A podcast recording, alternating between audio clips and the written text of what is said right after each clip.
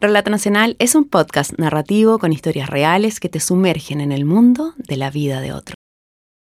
Ya estamos en la tercera temporada y aprovechamos de agradecer a nuestros auditores, pues este año Relato Nacional ganó el Premio de Periodismo de Excelencia de la Universidad Alberto Hurtado en Chile.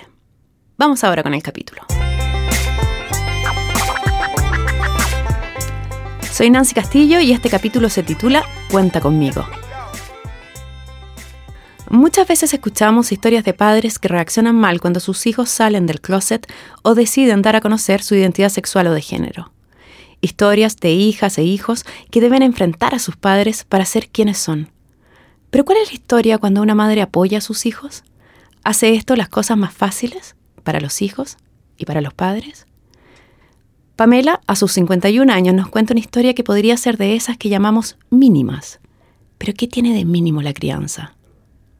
Ella estudió periodismo y pedagogía en castellano y trazó un camino para su vida que siempre incluyó la maternidad. Siempre soñé con, llegar a, ese momento en que, en que iba a ser mamá y que iba a ser una buena mamá, que iba a estar para ellos, que iba a estar para escucharlos, para comprenderlos, para estar empáticamente con ellos, empáticamente.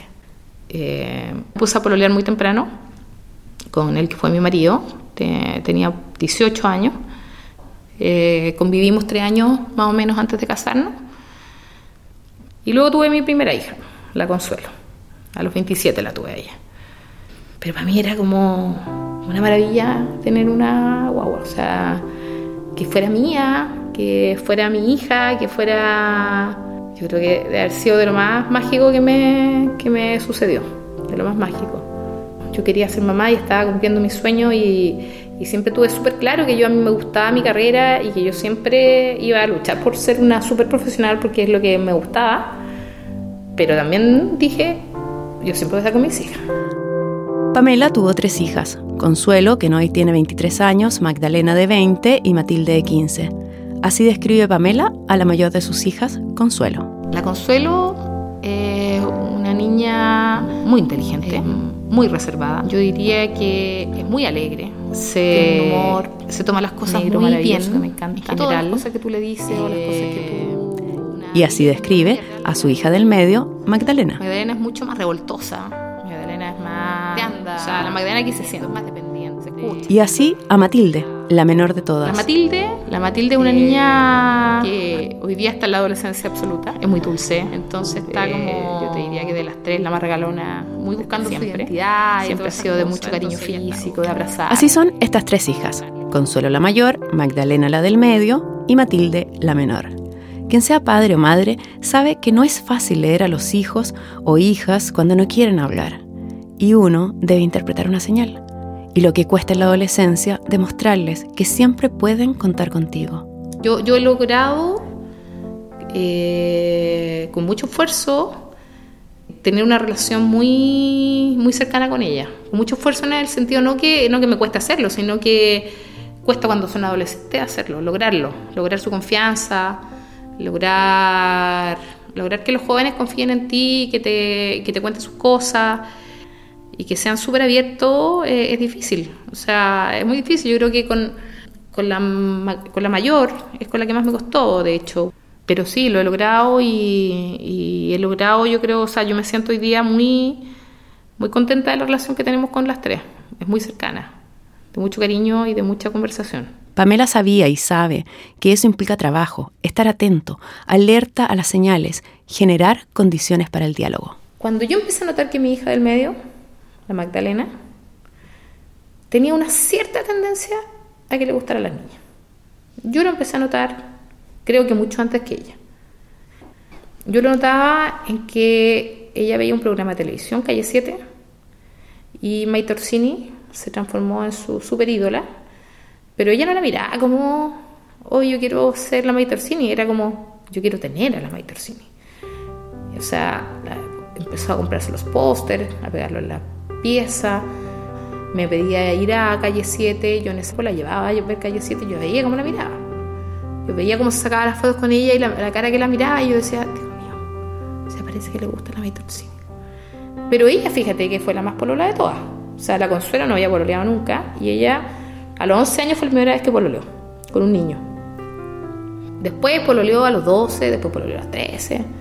Y así fue pololeando a los 14, pololeó otra vez. Nunca duraba mucho, duraba unos 3, 4 meses, una cosa así. Eh, pero yo siempre tuve, yo le decía a Jaime, Jaime, ¿sabes qué? Empecemos a prepararnos. Le dije, porque a mí me da la sensación que a la Magdalena le gusta a las niñas. Entonces, ¿en qué consistió esa preparación? En que, en, no decir tonteras, en no hablarle ceras, ¿cachai? En no reírnos de chistes que no, no había que reírse. Sin embargo, esa cantidad de chistes siempre se dan en la familia, siempre. Siempre aparecía el chiste del maricón, del fleto, del no sé qué. Yo tenía mucho cuidado, yo tuve mucho cuidado, empecé a aprender desde esa época, sin tener todavía tampoco un movimiento feminista que me pudiera ayudar a entender mejor estos conceptos, ni, la, ni, tener estas palabras de heteronormado, de cosas así que uno también se equivoca. No, no los tenía, pero, pero traté de hacer lo máximo que, que pude. Pero claro, eso, eso que yo pensaba, eh, no es ni parecido a cuando uno lo sabe. Tal vez por eso, porque anticipar, proyectar, es muy distinto a saber con certeza, cuando el día llegó, Pamela no reaccionó como pensaba lo haría. Era un día sábado y después de almorzar yo necesitaba ir al supermercado que me queda acá al frente a, una cuadra. Y la Magdalena, que en ese entonces tenía 16 años, me dijo, mamá, yo te voy a acompañar. Oh, que dije, qué amable, qué amable, cuando ninguna, nunca se prestaba a ir a ninguna cosa de supermercado ni nada. Fuimos al supermercado, cuando estábamos en la esquina esperando la luz me dice, mamá, te tengo que contar algo. Y yo, sí. Me dice, eh, es que estoy pololeando, o sea, estoy andando con alguien, me dijo. Y tal vez me ponga a pololear. ¿por qué un problema esto? Pensé yo en ese momento y se me pasó rápidamente por la casa y dije, un viejo. Se va a poner a con un viejo. Se me olvidó todo lo que yo había intuido alguna vez. Dije, no, lo, mato. Se mete con un viejo, lo mato. Mato a ese huevón si se mete con mi hija. Yo le dije, eh, ya, le dije, ¿y, quién es él? Y me dijo, es que es el problema, me dijo. No es él, es ella.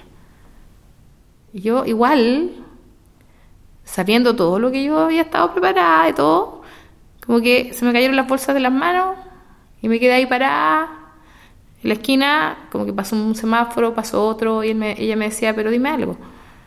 Yo le dije, ¿es la Consuelo? Por una amiga de ella que se llama Consuelo. No, me dijo. ¿Quién es? La Josefa. ¿Tú la has visto? Me dijo, la has visto un par de veces en la casa. Nos vinimos para acá, para la casa. Yo como procesando, en silencio, las dos. Eh, me dijo, lo único que te pido es que no le cuentes a mi papá. Ya le dije. Al llegar a casa, Pamela subió a su cuarto. Se encontró con su marido Jaime, pero no le dijo nada, pues así se lo había prometido a Magdalena. Tras darse unas vueltas por el cuarto, Pamela decidió bajar y enfrentar la situación con su hija. Le dije, Magdalena, ya, conversemos, le dije, eh, Negrita, le dije, yo necesito eh, dos cosas. Primero le dije lo, primero, que tienes todo mi apoyo. Le dije, esto no es un problema. Esto es un hecho nomás. Eh, pero sí, le dije, te voy a pedir. dije que vayamos al psicólogo. No quiero que piense que te quiero cambiar, le dije, ni, no, ninguno de ese tipo de psicólogos te voy a llevar. Le dije, yo quiero que tú vayas a un psicólogo porque eh, este tema es un tema que es complejo, que te van a joder que te van a discriminar. Y yo necesito que tú tengas herramientas, le dije, para sobrevivir a eso. Eh, no, me dijo, eh, mis amigas no me discriminan. Yo le dije, ¿quiénes saben? Me contó que sabían todas las amigas. Yo le dije, Magdalena, una cosa son tus amigas, le dije, y otra cosa el resto del mundo. En el resto del mundo le dije, hay adultos como yo, incluso gente menor que yo, que es muy discriminatoria.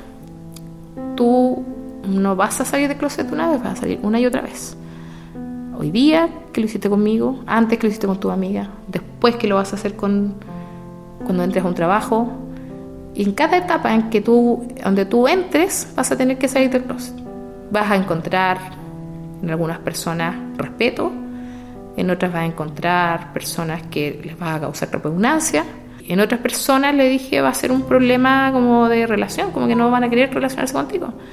Entonces yo necesito que tú tengas herramientas, le dije, que te fortalezcan, que te hagan sentir que tú estás bien y que, y que te permitan vivir bien. Pese a su primera reacción comprensiva y racional, sin entender por qué, en la etapa siguiente, Pamela se llenó de lágrimas. La cuestión es que yo no lloré nada, nunca supe, nunca nada, no me pasó como yo, como que estaba súper fuerte y todo. Entonces, sábado, domingo, lunes, el lunes fui a la clínica a ver al papá de una amiga y ahí estaba su hermana que era psicóloga adolescente. Yo dije, ay, ella me puede recomendar a alguien. Entonces fui a hablar con la Paula, le dije, hola Paula, le dije, mira, te tengo que contar una cosa. Le dije, necesito tu ayuda, necesito que me des una recomendación. Y le empecé a contar esta historia y me puse a llorar. Lloraba, lloraba, lloraba, lloraba. Y no podía hablar del hipo. Y, yo le dije, Paula, le dije, no entiendo por qué estoy llorando. Le dije, yo no tengo que estar llorando. Le dije, porque yo lo entiendo.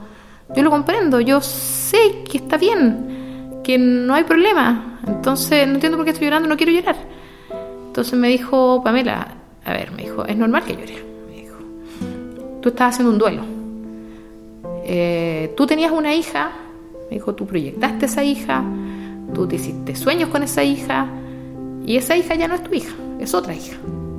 A pesar, me dijo, de que tú intuías ciertas cosas, siempre igual era la Magdalena que te iba a dar nieto, la Magdalena que se iba a casar, la Magdalena que, sí o no, sí. Ahora ya no es esa Magdalena, ahora es otra Magdalena. Y tú tienes que vivir el duelo, me dijo. Chuta, y ahí me quebré, me quebré, me quebré, me encontré así, lloré como todo el día. Y continúa llorando. Llegué a hablar con la Magdalena, lloré de nuevo con ella. Me dijo, ¿por qué lloráis? Yo decía, no, mi amor, si no lloro por, por, por, por, esto. Le decía, lloro porque, porque yo estoy haciendo un duelo le empecé a explicar. Entonces le dije, ¿sabes qué? Le dije, yo necesito contarle a tu papá. Le dije, tú no me puedes prohibir contarle a tu papá. Le dije, porque tú esto, ¿cómo lo has vivido con tus amigas? Eh, ¿Has sido fundamentales tus amigas en este proceso? Sí, yo también necesito a alguien, le dije. Yo no puedo estar sola con esto. Yo necesito contárselo a alguien, necesitamos vivirlo juntos. Y ahí me autorizó.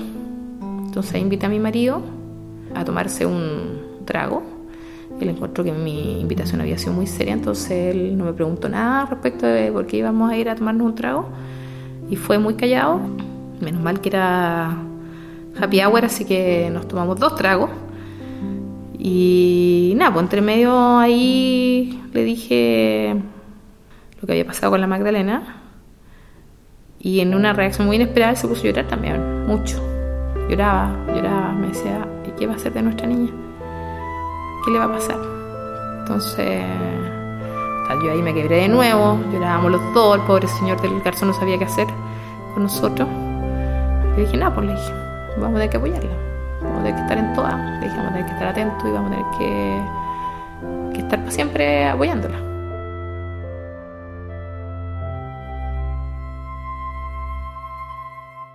Después de eso, Pamela decidió que había que ayudar a Magdalena contándole ella al resto de la familia. Primero, eso sí, le pidió autorización a su hija y decidió partir con Consuelo, la mayor de ellas, que en ese momento tenía unos 19 años. Le dije, Consuelo, necesito hablar contigo, eh, te invito a tomar un trago. Ya, me dijo ella, que no hace preguntas la, la Consuelo, no fue sin hacer preguntas también. Entonces llegamos allá y yo le dije, Consuelo, cuando ya teníamos nuestro traguito, te tengo que contar una cosa, le dije, eh, para, que, para que estemos todos en sintonía, qué sé yo. Y le conté que su hermana eh, era lesbiana, que tenía una polola que se llamaba Josefina. Y yo, o sea, y ella me dijo, eso era, sí. Chucha, me dijo, pensé que te iba a morir, me dijo, pensé que tenías cáncer, hasta que le pusiste color. Y yo, puta, pero es que eh, igual, pues le dije, sí, hay que, no, pero mamá, y yo, como que yo estaba llorando, ¿cachai? Igual como que me, bajaba como la, la pena, yo le decía, Consuelo, es que, mira, y yo le empecé a explicar, le decía, Consuelo, esto es un, eh, es un tema porque la Magdalena eh, va a sufrir, y yo no quiero que sufra. Entonces, todos tenemos que hacer algo para que ella no sufra, tenemos que apoyarla, y ya mamá me decía, pero es que, es que esto yo ya lo sabía, me decía así yo creo que tú no, no sabías y me decía, si yo ya había cachado, me dijo, yo, yo, yo ya sabía. Luego de esa respuesta sorpresiva de su hija mayor, Pamela obtuvo una reacción similar de su hija menor. Matilde, a sus 11 años, también se había dado cuenta de que su hermana Magdalena era lesbiana, y para ella no era tema. La había visto con su pareja en el patio del colegio cuando se escondían para estar juntas. Ya había pasado más de un mes desde que Magdalena le había contado a su mamá que era lesbiana. Y pese a que en un inicio la joven no le dio mucho crédito a la advertencia de su madre de que podría ser objeto de rechazo, para ese momento, ella ya recibía el peor de los desprecios. Los padres de su novia no aceptaban que su hija era lesbiana y culpaban a Magdalena de todo. Esos padres incluso le prohibieron ir a casa de Magdalena. Una vez se besaron en un microbús y una mujer las llamó asquerosas. Mientras su hija Magdalena sufría por ese rechazo, Pamela y su marido intentaron normalizar la situación. No fue fácil, hasta que un día Jaime, el padre de las niñas, hizo una pregunta. Estábamos de vacaciones ese año y, y, Jaime me dice, estaba haciendo un asado. Entonces dijo, oye, voy a hacer un asado, la cuestión, ya, listo, nadie lo va a ayudar, ni una cuestión. Eh, ya empecé a llevarle algunas cosas, ya lleva esto, lleva esto otro. Entonces ya estábamos todos en la asado y Jaime dijo, le dijo a la Mandy, oye Mandy, cuando yo haga asado en la casa contigo y con la José, ¿con quién voy a tomar la cerveza contigo o con ella? Y de ahí como que nos dio risa a todo y claro, la cosa le dijo, ay, qué, heteronormado y todo, pero nos cagamos la risa todo y como que fue chiste y de ahí como que lo empezamos a conversar como con mucha naturalidad. Como que hablábamos de la José, como que la José comenzó a ser parte de la, de la vida, como que hablábamos de la polola, como que hablábamos, ellas mismas se empezaron a relajar más aquí, se tomaban de la mano, se abrazaban, ¿caché? Como que fue como, como que se hizo más natural. Esta historia podría terminar aquí, pues tanto padres como hijas ya asumieron la noticia y están reconciliados con esta. Pero la vida no es así de simple. Casi dos años después... Era la fiesta de graduación de la Magdalena, de la del medio. La, ella salía de cuarto medio, entonces le hicimos una pequeña fiesta acá, eh, donde estaba la familia, unos amigos míos y, y sus amigas. Yo comiendo allá afuera, sirviendo, y de repente la Matilde, la Matilde tenía 13 años ahí, me dice, mamá, ven, que necesito conversar contigo. Yo le dije, Matilde, estoy aquí con la gente, no puedo. No, necesito hablar contigo ahora, es urgente. Ya le dije yo, vamos. Entonces me encerró ahí en la cocina eh, y me dijo, mamá, tengo que contarte algo. ¿Qué? La consuelo también le. No, le dije yo. Matilde había escuchado una conversación en un tono muy cómplice entre sus dos hermanas, Consuelo, la mayor, ya de 21 años, se refería a una chica que vendría a la casa, Emiliana. Y así fue. Al rato llegó la chica. Pamela quedó con la duda de qué había escuchado Matilde, pero dejó el tema para la mañana siguiente. A media mañana fue hasta el cuarto de su hija Consuelo, y cuando entró, ella y su amiga saltaron de la cama, como si hubieran sido descubiertas en algo. Pamela cerró la puerta y volvió más tarde. Para ese momento, Consuelo ya estaba sola. Yo le dije, ¿la Milena? Se fue. Le dije, ¿te puedo hacer así? ¿Qué pasó aquí? Y me dijo, eh, si tienes preguntas, házmela. Yo dije, ¿estás peleando con la Milena? No, me dijo. ¿Te gusta la Milena? Sí. Yo. Ahí sí que se me llenaron los ojos de lágrimas. Ahí no, como que no pude, no, fui capaz de seguir la conversación porque yo dije, si hablo, la cago, porque voy a llorar hacia moco tendido. Y me dijo, ¿por qué lloré? ¿Por qué está llorando? Yo dije, después hablamos, le dije, y me fui. En los días siguientes les fue imposible encontrar un minuto de intimidad madre e hija para poder hablar del asunto, hasta que llegó el momento. Pamela volvió a llorar. Le expliqué mi llanto, le dije, Consuelo, lloro porque, porque no me di cuenta, le dije, porque no lo vi venir. Porque en tu caso, le dije, no tomé ni una precaución, nunca, lo, nunca, nunca, nunca lo vi venir. Yo no sé por qué no me cuenta desde niña, eso no sé por qué no me lo dijo cuando era niña. Lo que sí sé es por qué no me lo dijo de grande. De hecho, esa misma noche me lo explicó. Porque le pregunté, le dije, Consuelo, ¿qué onda esto si... Claro, ¿de cuándo viene? Me dijo de, los 12 años. Yo le dije, ¿por qué no me contaste nunca? No sé, me dijo, no sé. Pero no te, me dijo, pero yo igual siempre sentí tu apoyo. Pero dije, pero, pero ¿por qué nunca? Le dije, nada. Y me dijo, mira mamá, me dijo, la verdad es que yo te lo iba a contar. Yo te lo iba a contar, me dijo, porque yo me iba a ir a... Ella había, había optado una, a una, no sé si es una beca o eh, ir a estudiar fuera un semestre en la católica. Eh, había postulado y había quedado en Barcelona. Ella se iba, esto, lo de la Magdalena sucedió en junio, la, la consulta se iba el próximo año, el, el primer semestre del próximo año. Entonces ella me explicó, me dijo, yo tenía toda la, la, claridad de que yo, me, yo iba a salir de closet allá. Pero yo no quería que tú te enteraras cuando yo estuviera allá. Entonces empecé a preparar mi discurso, cómo le voy a decir a mi mamá, le voy a contar, le voy a contar en estas circunstancias, le voy a decir, bla, bla, bla. Y dice que se preparó, y que se preparó, y que se preparó, y que se preparó. Y estaba como súper preparada. Y yo la cité a esta conversación donde le dije lo de la Magdalena, y yo me puse a llorar. Y entonces me dijo, cuando yo te vi llorando, y te vi llorando con esa pena, yo dije, yo no lo puedo hacer esto mismo. No puedo. Entonces renunció a la beca, se quedó en Chile, y tuvo que pasar un año más para que yo me enterara y, y sucediera esta conversación. Con esa explicación sobrevino la culpa. Yo lo sobrellevé muy mal. Me sentí esa mamá que yo no quería ser. Me destruí, como no me había pasado hace, o sea, muchos años. Lloraba sola, lloraba en la, en la pega, lloraba, si me hablaban y yo lloraba, lloraba sin contenerme. ¿cachai? Lloraba, lloraba, lloraba. Y, y aquí sí que lloraba porque yo, la, yo sentía que yo la había cagado, que yo no había estado ahí que probablemente yo había hecho que mi hija hubiera estado 12 años metida en un closet. Yo quedé destruida porque no había estado a la altura. Yo creo que no estuve a la altura, eh, no estuve a la altura lo suficiente, para mi gusto. Eso es lo que pienso. Ya han pasado unos años. Consuelo se fue a Barcelona y regresó, y Magdalena vive en Australia. La culpa es algo que los padres procesan de a poco. En esta familia, donde el ser gay nunca fue tabú, pero saberlo, apoyar y que las hijas sintieran que podían contar con sus padres fue un desafío. Ahora bromean con que un 66,6% de las hijas son homosexuales. Y Pamela, siempre atenta a cualquier señal, ahora se preocupa de que su hija menor no se sienta presionada a ser la única heterosexual de las niñas.